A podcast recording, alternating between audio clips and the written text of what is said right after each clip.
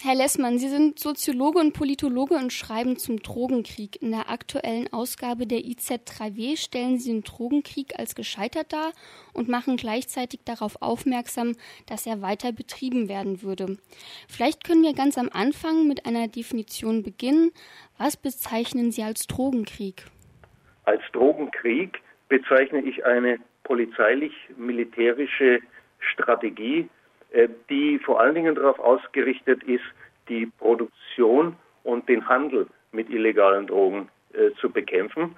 Und dass dieser Drogenkrieg gescheitert ist, das sehen Sie an Entwicklungen äh, bei den beiden wichtigsten pflanzengestützten Drogen, Heroin, aber auch äh, Kokain, das aus Südamerika kommt.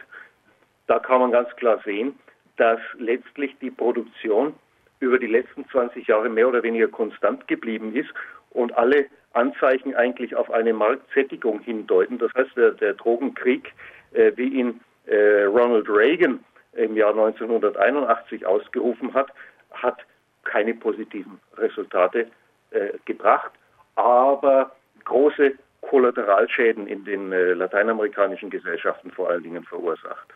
Illegale Drogen werden weltweit konsumiert. Sie schreiben, dass der Drogenkonsum sich immer noch in der Phase des Booms befinden würde. Wie sind die neuen Konsumenten und Konsumentinnen? Also wer ist das und was für Drogen konsumieren diese Personen? Der Drogenkonsum geht durch alle Gesellschaftsschichten und äh, es ist auch nicht mehr diese Zweiteilung vorhanden, Produktion im Süden Konsum im Norden.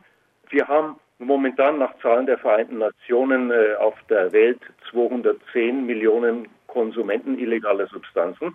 Vor zehn Jahren waren das noch 144 Millionen. Das ist also selbst äh, gemessen an Bevölkerungszuwachs eine Steigerung.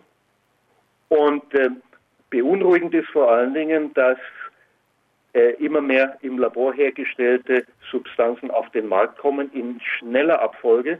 Man spricht auch äh, von sogenannten analogen Substanzen, die vom äh, gültigen Drogenkontrollsystem, das mit Listen von Substanzen arbeitet, die dann Kontrollmechanismen unterliegen, die dort gar nicht mehr erfasst werden, sondern man ändert äh, Kleinigkeiten an der Molekularstruktur und solche Substanzen werden zum Teil im Internet angeboten als Pflanzendünger oder Badesalz und mit dem noch immer herrschenden Instrumentarium der Single Convention on Narcotic Drugs der Vereinten Nationen von 1961 äh, ist dem einfach nicht äh, beizukommen. Diese Konvention der Vereinten Nationen ist in vielerlei Hinsicht reformbedürftig. Sie haben gesagt, dass der globale Süden und Norden sich, was Produktion und Konsum von Drogenanbau aufweichen. Wo findet dann trotzdem noch der Drogenkrieg oder die Kriege statt? Also wir haben bei den, bei den klassischen pflanzengestützten Drogen, das ist einmal Heroin äh, mit dem Schlafmohn und zum anderen Kokain äh, mit dem Kokabusch, haben wir eine Stagnation beziehungsweise dann beim Kokain auch einen leichten Rückgang, der sich aber beim näheren Hinsehen als äh, nicht nachhaltig erweist. Ich spreche da auch gern von einem Nachhaltigkeitsdesaster und der erzielt wird durch Strategien, die unter dem Strich große äh, Schäden verursachen in den Gesellschaften, ökologische Schäden, äh, dann aber auch äh, soziale und politische. Äh, wenn wir uns zum Beispiel den Drogenkrieg in Mexiko anschauen, der im letzten Jahr, also ich spreche jetzt von 2010, 15.000 äh, Todesopfer gefordert hat. Im Falle Kolumbiens hat die Drogenbekämpfung der letzten zehn Jahre zu einer steigenden Binnenmigration geführt. Zwischen vier bis fünf Millionen Menschen mussten ihre Häuser und Dörfer verlassen. Sind diese sozialen Auswirkungen in anderen Ländern auch ähnlich menschenverachtend? Nicht so stark wie in Kolumbien. Das muss man ganz deutlich sagen, denn nur in Kolumbien werden Flugzeuge eingesetzt, die mit Pflanzengift gegen diese Plantagen vorgehen. Und das Ganze findet in einem Ausmaß statt, wo jedes Jahr das Zehnfache dessen vernichtet wird, was überhaupt vorhanden ist. Ich gebe Ihnen ein Beispiel. Zwischen 2008 und 2009 hat man in Kolumbien einen Rückgang beim Kokaanbau um 13.000 Hektar erzielt. Ähm, in diesem Jahr sind 160.000 Hektar aber durch Besprühung mit Pflanzengift und durch manuelle Vernichtung äh, vernichtet worden. Das heißt, das Zehnfache dessen, was unter dem Strich übrig geblieben ist. Das hat zur Folge, dass der Anbau da zu einer extrem volatilen Angelegenheit geworden ist. Das heißt, es werden ständig schon prophylaktisch neue Felder angelegt, neue Wälder abgeholzt. Es gibt eine Binnenmigration und Kolumbien als Land mit einem Bürgerkrieg und als Land mit äh, etwa 40 Millionen Einwohnern hat noch vor dem Sudan zwischen vier und fünf Millionen Binnenflüchtlinge aufgrund dieses Bürgerkriegs. Aber diese Form der Drogenbekämpfung, die trägt natürlich noch zu dieser Binnenmigration, wie man euphemistisch sagen kann, zusätzlich bei, ohne dass unter dem Strich wirklich durchschlagende Erfolge zu verzeichnen sind. Mittlerweile sind andere Staaten vom Drogenanbauboom betroffen, wie zum Beispiel auch Peru oder Bolivien.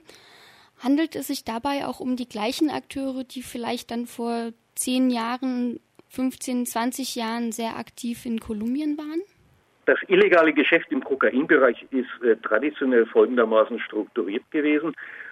Wir haben den Anbau des Coca-Busches, der in Bolivien und Peru äh, fest zur andinen Tradition gehört. Es gibt äh, Beweise, dass schon vor über 1000 Jahren äh, das Coca-Blatt in Bolivien und Kolumbien äh, von der Bevölkerung verwendet worden ist, gekaut worden ist, aber auch in rituellen Zusammenhängen eingesetzt worden ist. Das Coca-Blatt an sich ist eine äh, völlig harmlose Substanz, äh, die aber für die anderen Völker auch noch mit großen spirituellen Eigenschaften besetzt ist. Bolivien und Peru waren dann also sozusagen Rohstoffproduzenten und klassischerweise die Weiterverarbeitung fand dann in Kolumbien statt.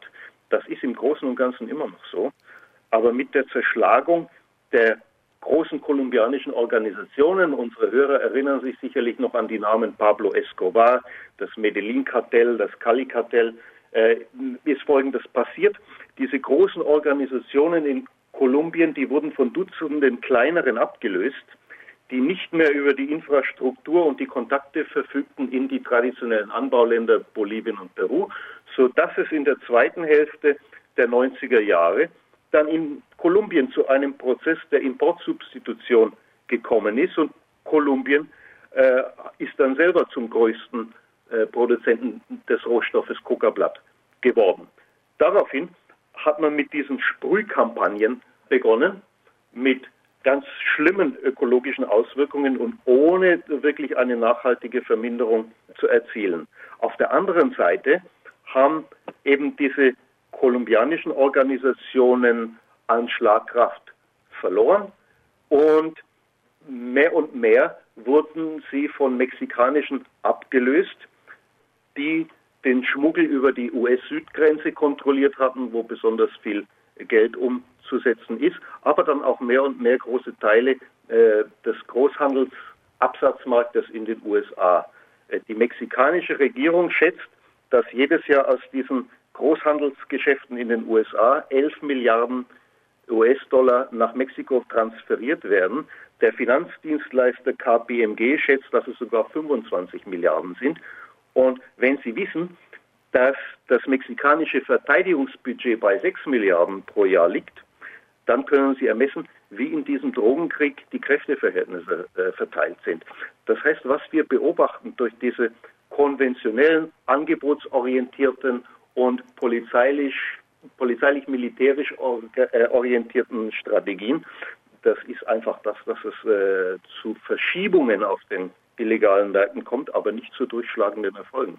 Vielleicht nochmal zurück mit dieser Frage auf die, ich sage jetzt mal, Weltgesellschaft. Welche Auswirkungen hat es auf die Weltgesellschaft, wenn auf der einen Seite ähm, Drogen angeboten werden, die pflanzlich konsumiert äh, bzw. auf pflanzlicher Basis zusammengestellt werden und dann auf der anderen Seite amphetaminartige Stimulanzen auf molekularer Ebene zusammengestellt werden. Was bedeutet das dann für die Personen, die Drogen konsumieren? Würde jetzt den, den Unterschied gar nicht so sehr pharmakologisch bei den Substanzen suchen. Das ist auch nicht mein, meine äh, Kernkompetenz. Ähm, aber was sich feststellen lässt, ist natürlich, dass diese äh, neuen im Labor hergestellten Substanzen sehr viel schwieriger zu kontrollieren sind.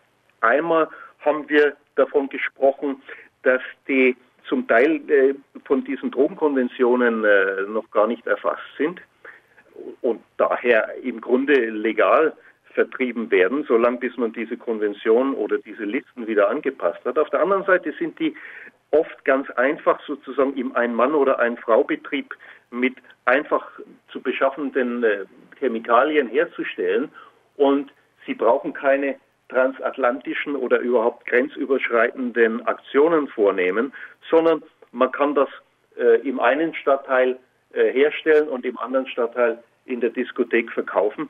Und die Eingriffsmöglichkeiten für Polizei und Zoll äh, sind dann natürlich viel geringer. Auf der anderen Seite äh, ist das Geschäft so lukrativ, dass durchaus auch äh, große kriminelle Organisationen sich dieses Marktes angenommen haben ähm, und sich dem nicht entgehen lassen wollen.